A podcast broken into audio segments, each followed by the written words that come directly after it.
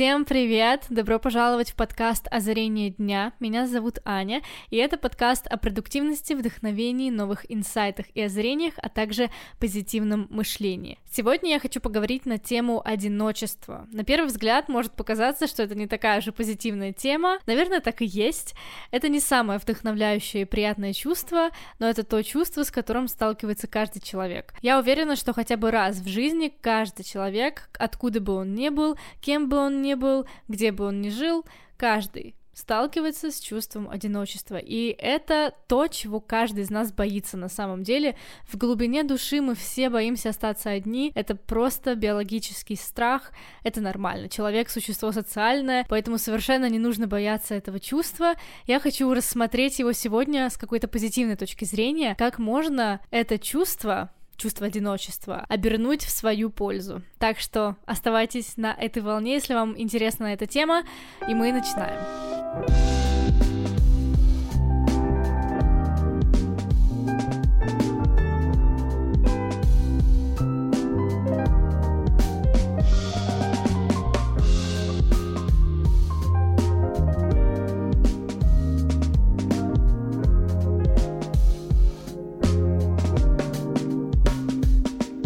Во-первых, я хочу зачитать определение одиночества из Википедии, потому что это очень интересно. Итак, одиночество — это состояние одинокого человека, состояние и ощущение человека, находящегося в условиях реальной или мнимой коммуникативной изоляции от других людей, разрыва социальных связей, отсутствие значимого для него общения. В рамках данного понятия различают два различных феномена — позитивное и негативное одиночество. Однако чаще всего понятие одиночества имеет негативный негативные коннотации. Меня очень повеселило то, что различают два вида одиночества — это позитивное и негативное. То есть, в принципе, мы не можем сказать о том, что одиночество — это только негативное чувство. Вообще, очень полезно иногда избавляться от вот этого оценочного мышления, когда мы рассматриваем какой-то объект либо с позиции плюса, либо с позиции минуса. Либо это плохо, либо это хорошо. Другого варианта нет. Но на самом деле сущность этого объекта не имеет никакой окраски. То, что мы видим какой-то плюс или какой-то минус в чем-то, это только наше мышление, это только наше восприятие. Сам по себе объект, он нейтральный. И вот эта мысль очень часто меня возвращает в реальность и дает ощущение какой-то такой здравой осознанности. Нужно перестать оценивать свои чувства. Я в последнее время стараюсь придерживаться такой позиции, что я не даю своим чувствам какой-то окраски. То есть я что-то испытываю, это может быть одиночество, это может быть злость, это может быть грусть, меланхолия, радость, эйфория какая-то, энтузиазм. И эти чувства, они просто существуют. Они просто есть, и я наблюдаю за ними, как я это ощущаю в своем теле. Я как бы не вмешиваюсь в жизнь этих чувств. Я просто наблюдаю за ними со стороны и ничего с ними не делаю. Очень часто, если мы ощущаем одиночество и чувство какой-то опустошенности, какой-то ненужности, наша первая реакция — это бороться с этим чувством. Нам хочется хочется от него избавиться. Но на самом деле не нужно этого делать. Каждое чувство, каждое ощущение — это часть жизни, часть огромной вселенной, и все, что происходит с нами, весь тот огромный спектр эмоций, который мы ощущаем, это дар природы. То, что мы, люди, имеем возможность ощущать разные чувства и эмоции, это на самом деле очень круто, и это большое чудо. Как только вы перестанете бороться со своими чувствами и эмоциями, именно в этот момент они перестанут иметь над вами власть. Именно в этот момент они как бы начинают утихать, вот эти все негативные эмоции, негативные чувства, они куда-то уходят, просто волшебным образом. И вот такой подход именно к чувству одиночества очень помогает не сходить с ума. Если вдруг вы поймали себя на том, что чувствуете себя одиноко, не боритесь с этим чувством, не нужно искать причину, почему никто не хочет со мной общаться. Может быть, я что-то делаю не так, может быть, я как-то выгляжу не так, или я что-то говорю не такое, что принято в обществе и так далее. Причина не в вас, и вообще нет никакой проблемы. Это просто чувство. Это просто часть огромного спектра чувств и эмоций, которые может испытывать человек. И это абсолютно нормально, потому что человек — социальное существо, как я уже сказала, это наша биологическая потребность.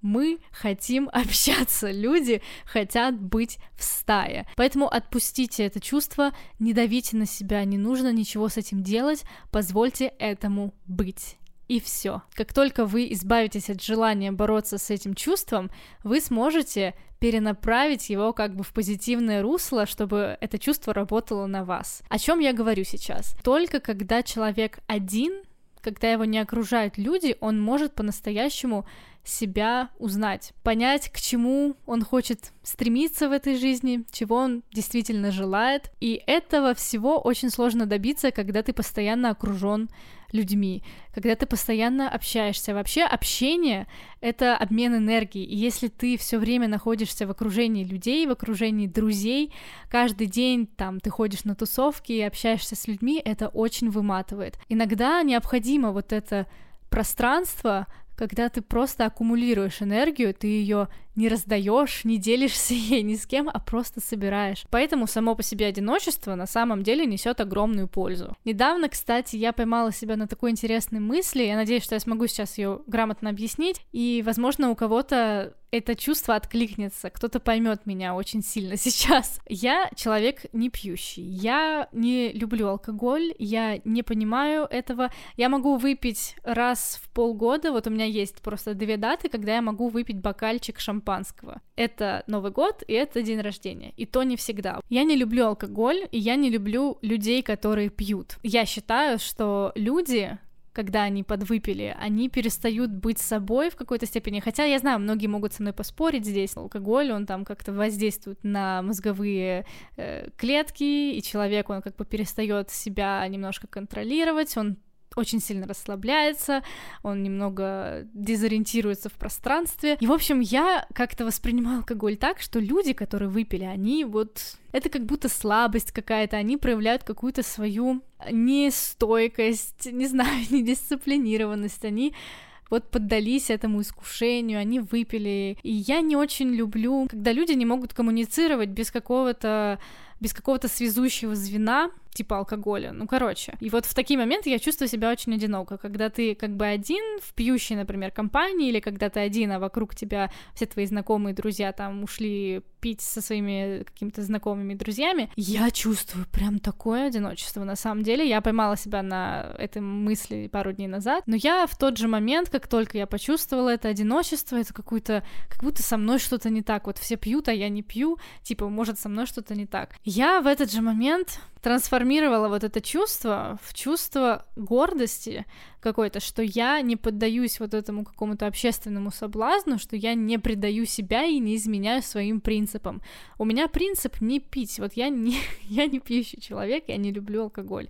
Я не хочу травить свой организм этим. Я не изменяю своим принципам, я могу устоять. Во мне сразу заиграла какая-то такая гордость за себя, что я, блин, я сильный человек. И духом, и телом, и всем. И мне сразу стало легче, мне сразу стало очень хорошо в тот момент, и сейчас по-прежнему я чувствую, что я как бы сама себе лучший друг. Я не предаю себя, как я уже сказала, и не предаю свои принципы. Это очень-очень приятное ощущение, очень приятное чувство. В книге «Атомные привычки» была какая-то фраза на тему того, что дорога развития — это менее хоженая дорога, на ней меньше конкуренции, соответственно, меньше людей. Человек получает от жизни то, чего хочет его душа. Возможно, человек сам не осознает, что ему нужно это пространство и что его душа хочет вот этого уединения какого-то. Но из-за того, что, например, этот человек где-то в Инстаграме только что увидел как люди на застолье там собираются, выпивают, и им очень весело,